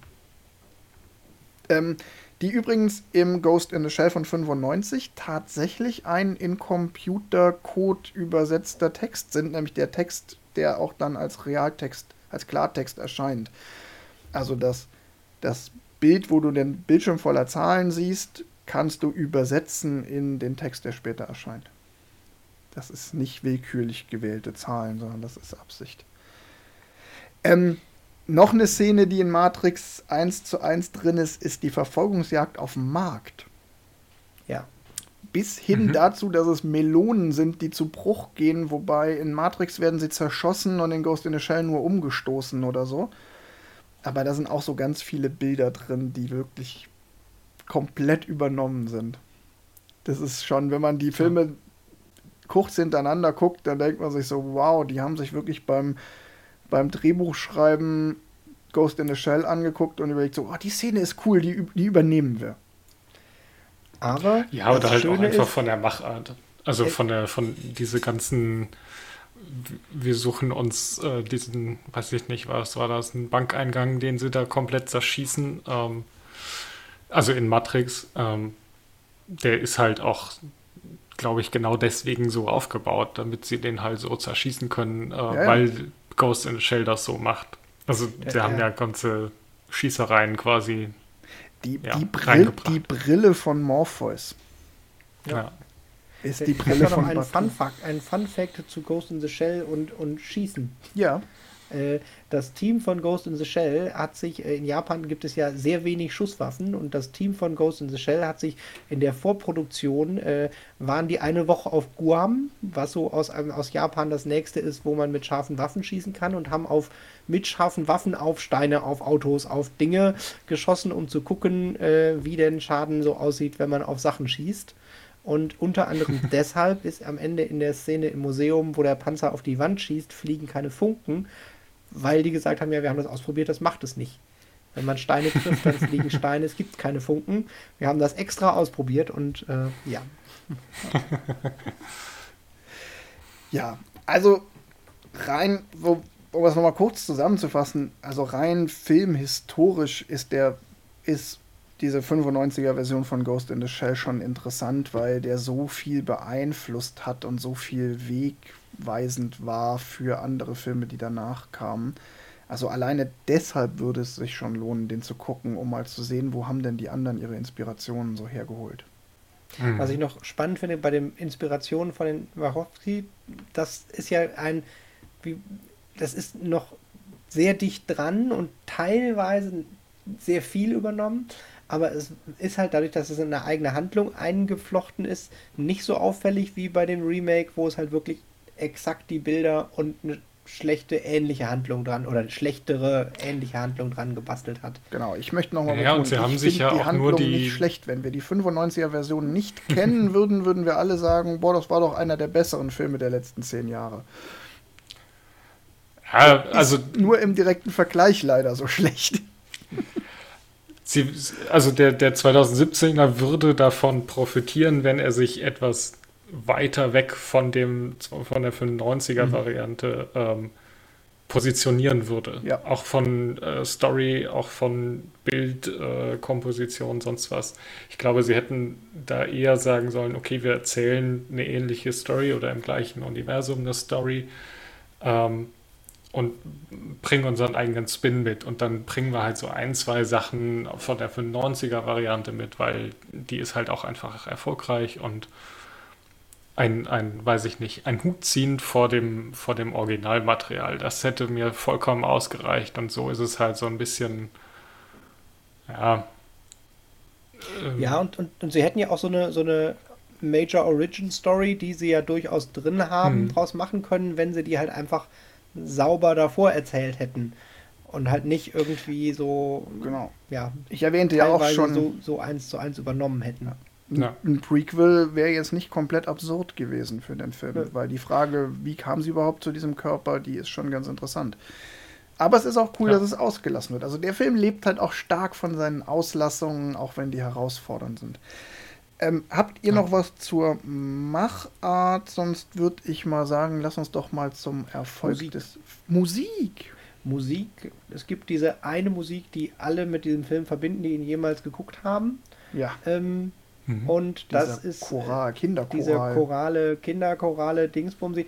Und äh, da gibt es ganz, was ganz Spannendes zu. Es ist wohl ein bulgarisches Hochzeitslied ursprünglich. Was für die Handlung auch nochmal spannend ist, weil die ja quasi es auf eine Art Hochzeit oder Verbindung hinterher hinausläuft. Ähm, und dieses ein bisschen geleierte ist wohl relativ typische japanischer Halbtongesang oder irgendwie sowas. Musiker tötet mich nicht, ich kenne mich nicht aus. Ähm, und da gibt es noch die nette Anekdote, dass er eigentlich einen bulgarischen Chor für haben wollte, der das singt, und die mit diesem Halbton gesagt haben, nee, das ist ja schlecht gesungen, das geht nicht. Und es deshalb quasi äh, von einem japanischen Chor eingesungen wurde. Aber die Sprache ist nicht japanisch. Doch, das, Also das- ist ein altes Japanisch. Eine alte, ja, okay, also auf jeden Fall war es halt nämlich ein, dass sie im Prinzip halt irgendwie ein bulgarisches Lied mit einer japanischen Musikart kombiniert und halt so, dass das der japanische Chor aber auch nicht wirklich singen konnte. Ähm, und Ja. dadurch wirkt es halt so fremd und ja. Ja, da steckt aber auf jeden Fall relativ viel drin, weil, wie gesagt, das ist so ein altes Japanisch.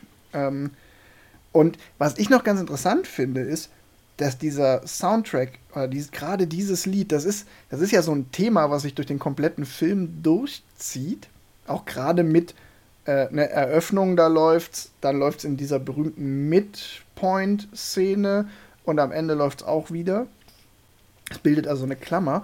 Und ich finde interessant, es hat die gleiche Funktion wie die Musik in Absolute Giganten. Und es ist auch, finde ich, von der Art sehr, sehr vergleichbar, weil es eine unglaublich gute Atmosphäre schafft. Die Musik mir jetzt auch schon seit Tagen wieder im Kopf rumgeht, seit ich den Film gesehen habe. Aber es auch keine Musik ist, die ich mir auflegen würde, um sie zu hören, sondern weil sie nur so eine Atmosphäre schafft. Genau wie dieses Mhm. Dreiton-Thema aus Absolute Giganten. Mhm. Ja. Und auch der Einsatz ist ganz ähnlich. Das ist immer so, eine, so ein atmosphärischer Klangteppich ist, Teppich ist, der dann in Schlüsselszenen gut eingesetzt wird. Ja. Von Kenji Kawai, die Musik. Ja, Johannes, hast du Zahlen für uns? Ich habe Zahlen und die sind tatsächlich ein bisschen komplex bzw. kompliziert äh, rauszufinden, was er denn jetzt gekostet hat und wie viel er eingenommen hat.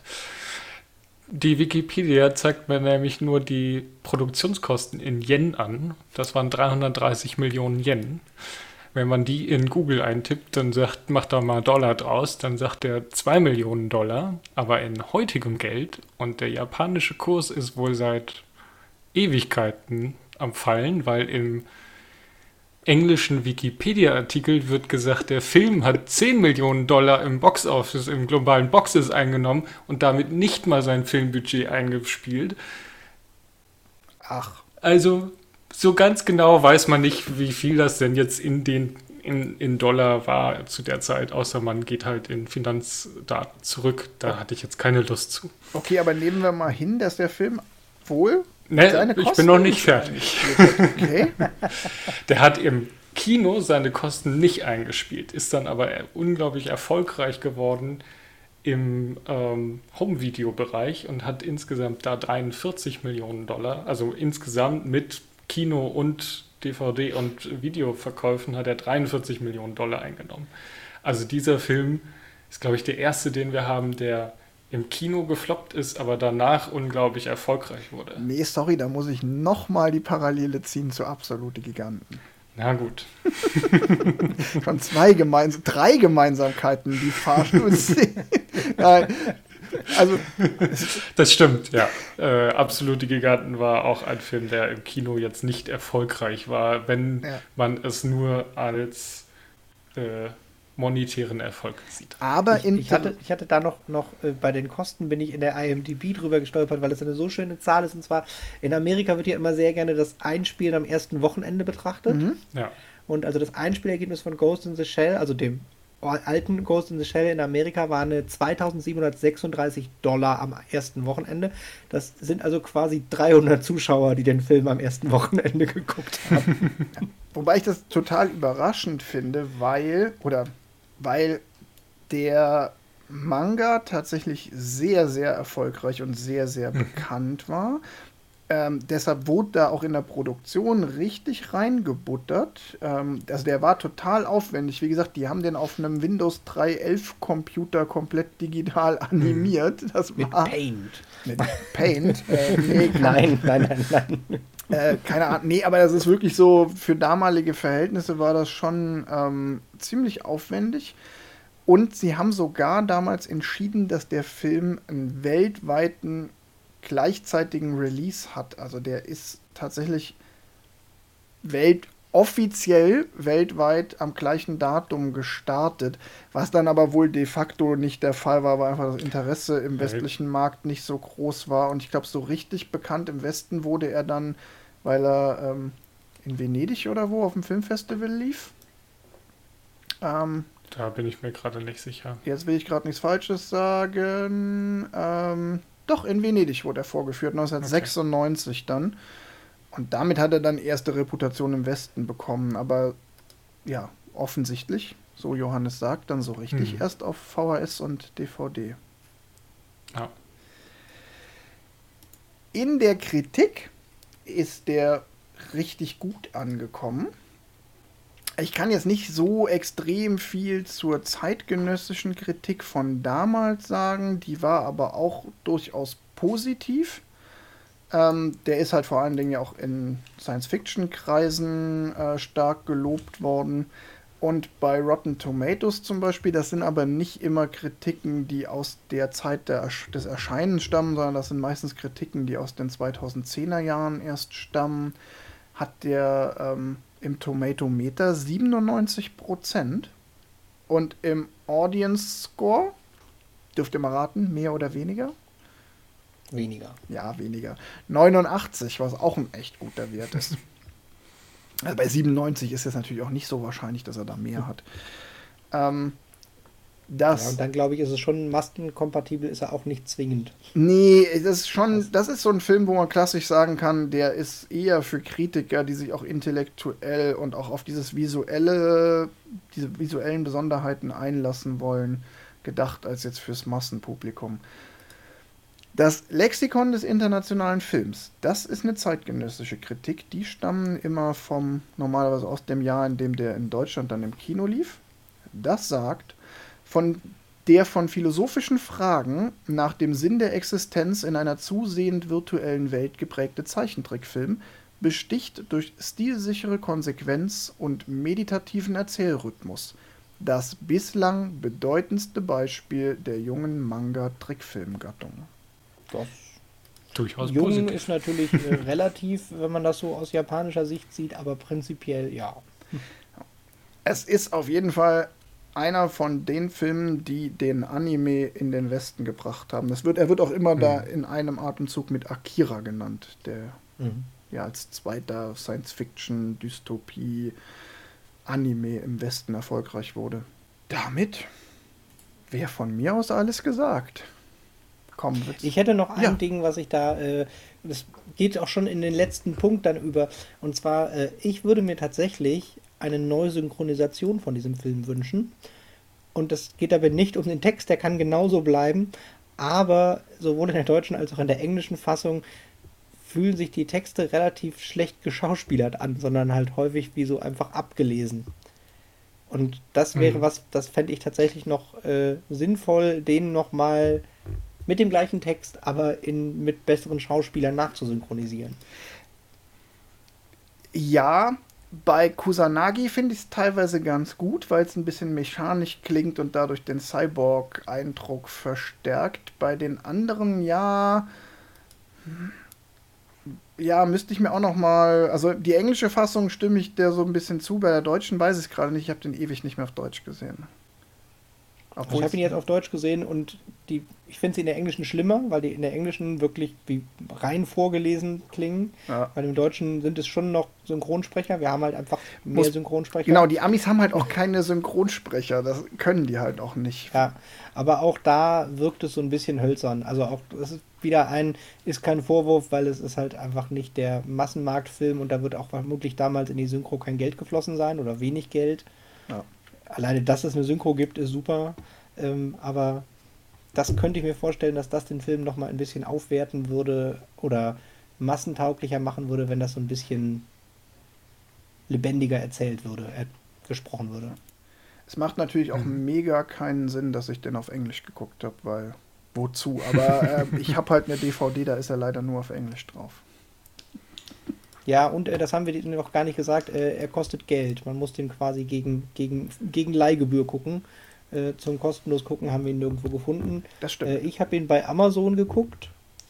Mhm. Genau, da äh, verlinken wir ihn auch nochmal hier in der Folge.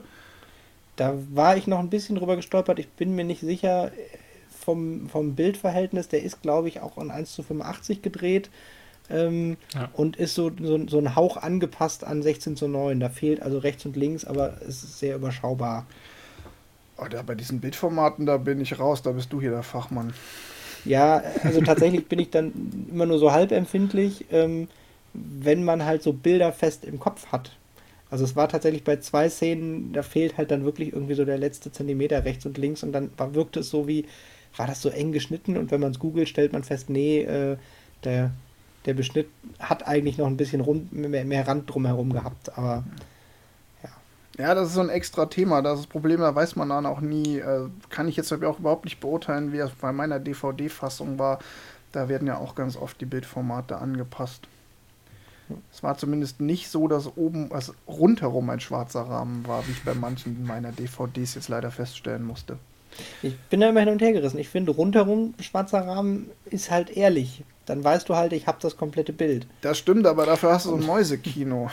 ja, ja, aber ja, es ist doch eher, also da ist doch das, das Problem, dass sie an 16 zu 9 genommen haben, den in 4 zu 3 reingebrannt haben genau. und dann genau. guckst du dir die 4 zu 3 wieder auf 16 genau, zu 9. Genau, das ist das Problem. Das war ja. damals auf dem 4 okay. zu 3 der Klassiker mit dem Kinostreifen, den mhm. berühmten, aber das macht halt und, heute und keinen da, Sinn da war ich tatsächlich, also zu 4 zu 3 Zeiten war ich da sehr empfindlich. Also ein Film, der, der 1 zu 85 oder das ist relativ dicht an 16 zu 9 Bildformat hat, wenn du den einfach rechts und links abschneidest, dann fehlt halt fast ja, das da halbe Bild. fehlt viel zu viel, ja.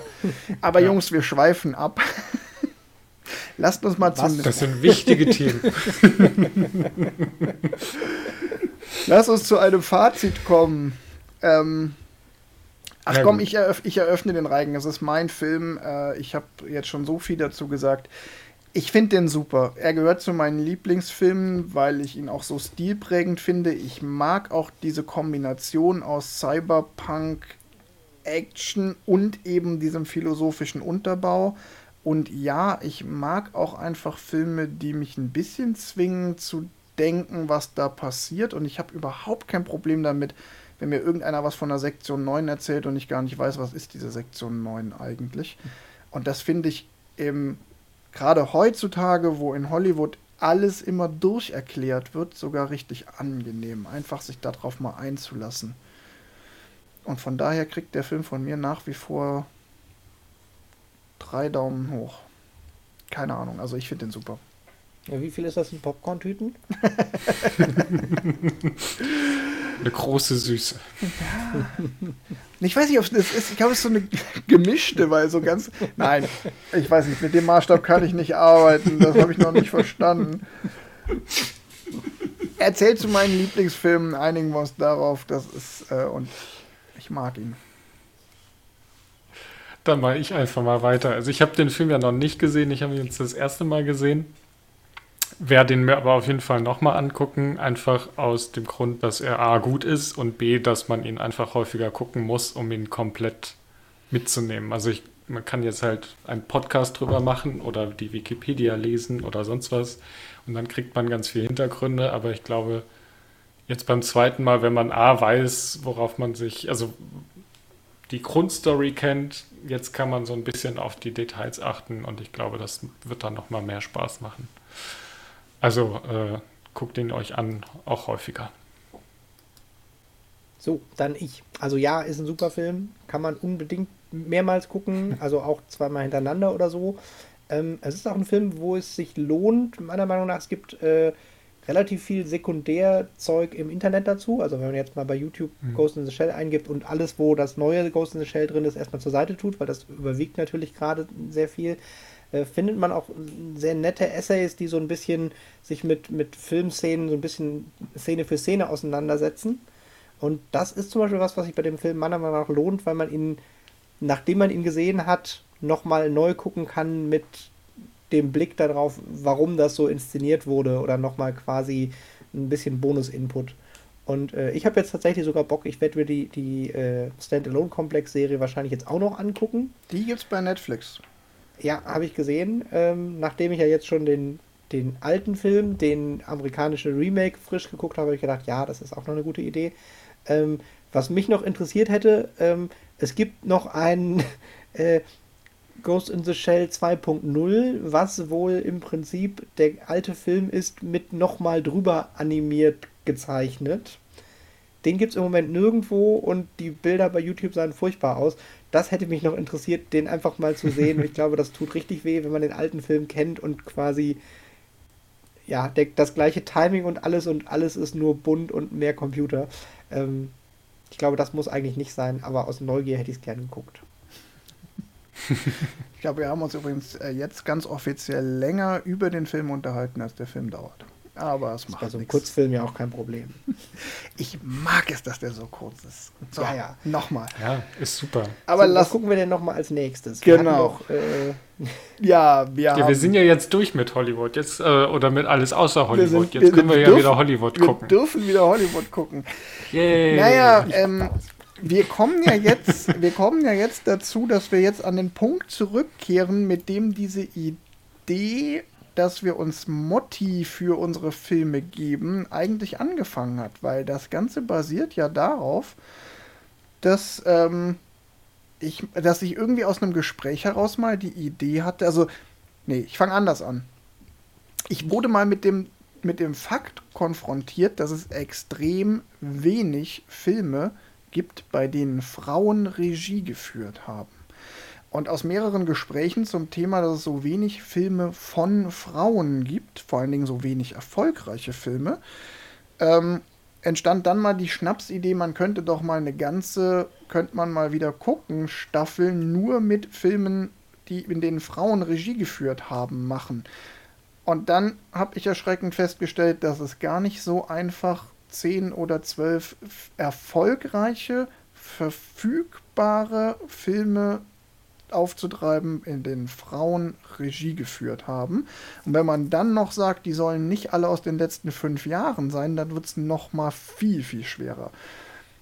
Das resultierte darin, dass wir Filme über Autos, nein, wir haben dann, das Ergebnis war, dass wir diese Idee aufgegriffen haben, diese Mod-Dreiteiler zu machen mit Filme für Autos, äh, alles außer Hollywood. Und jetzt als letztes, in dieser Staffel als letztes, drei Filme bei den Frauen, die Regie geführt haben. Und die gottgegebene Reihenfolge, wie wir unsere Filme aussuchen, hat festgelegt, dass Tim den ersten Film vorschlagen darf, den wir das nächste Ja. Mal gucken. Und ich bin gespannt. Ja, also, sagen wir so. ähm, die Aufgabe war wirklich herausfordernd. Und dann habe ich auf der Liste von Filmen, die ich irgendwann mal gemacht habe, von die man mal wieder gucken könnte, einen Film entdeckt, wo mir aufgefallen ist, hey, Moment mal, der ist ja von der Frau, wie praktisch. Und äh, wir gucken äh, den Film Gefährliche Brandung von 1991 mit Patrick Spacey und Keanu Reeves. Von, Der von Catherine Bigelow, die Von- später auch dann einen Oscar gewonnen hat. Also nicht für den Film, aber äh, schon in den 90ern erfolgreiche. die erste Regisseurin. Frau überhaupt, die einen Regie-Oscar gewonnen hat. Nicht für gefährliche Brandung, sondern für The Hurt Locker. In den 2010er Jahren, glaube ich. Ja. Ja. ja, aber cool. Aber es Ja, mir auch schon aufgefallen, dass du den mal auf unsere öffentlich, für uns öffentlich einsehbare Liste ähm, geschrieben hattest und dass der auch ja eben von Catherine Bigelow ist. ja, und zusätzlich ist er aus den 90ern, und zwar frühe 90er, da habe ich gedacht, das haben wir jetzt auch noch nicht so viel, diese Staffel gehabt. Das ist ja auch nochmal. Ich denke, wir gehen in den nächsten Folgen, ähm, das habe ich mir zumindest so ein bisschen zur, ähm, zur Aufgabe gemacht, noch mal ein klein bisschen darauf ein. Also ich werde mir noch mal so ein paar Fakten zu Frauen im Film, in der Geschichte äh, zu Gemüte ziehen. Ich habe dann nämlich mich dann auch, weil es mich dann interessiert hat, ein bisschen damit beschäftigt. Da gibt es ein paar ganz interessante Sachen, ähm, die man auch kurz am Rande dieser Folgen noch mal thematisieren kann, die das verdeutlichen. Da kommen wir irgendwann noch mal drauf in Abschweifungen rund um diese drei Filme, die wir gucken werden.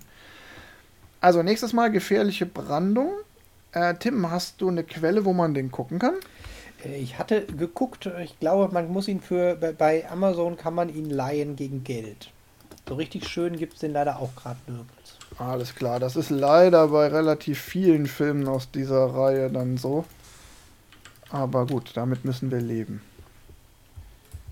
Mir ist auch nachher noch aufgefallen, äh, ich habe es jetzt nicht nachgeguckt, aber ich bin mir relativ sicher, ich hätte doch. Gefährliche Brandung. Entschuldigung, Ja? gefährliche Brandung ist bei Amazon tatsächlich in der Prime Flatrate. Ach ja, sehr Das heißt, gut. bei Amazon ja. Prime könnt ihr den, wenn ihr da Prime habt, kostenlos sehen. Ansonsten gibt es ihn zur Leihe auch bei Amazon und bei anderen Anbietern. Ja, bei, bei äh, Google Dings gab es ihn, wenn das irgendwer hat, bei Apple gab es ihn auch gegen Geld. Also man kann ihn, man kann ihn auf jeden Fall gucken. ich, ich hatte noch eins, ich hätte doch Hot Fuzz nehmen sollen, statt Shaun of the Dead als englischen Film, weil in Hot Fuzz ist eine gefährliche Brandung-Referenz drin. Dann hätte ich quasi noch so eine so einen sauberen Ah. Übergang darüber gehabt. Aber verpasste Chance. Wir gucken jetzt noch gefährliche Brandung. Ja, Na gut. dann danke ich euch für die Aufmerksamkeit und sage bis zum nächsten Mal. Danke, bis zum nächsten Mal. Tschüss.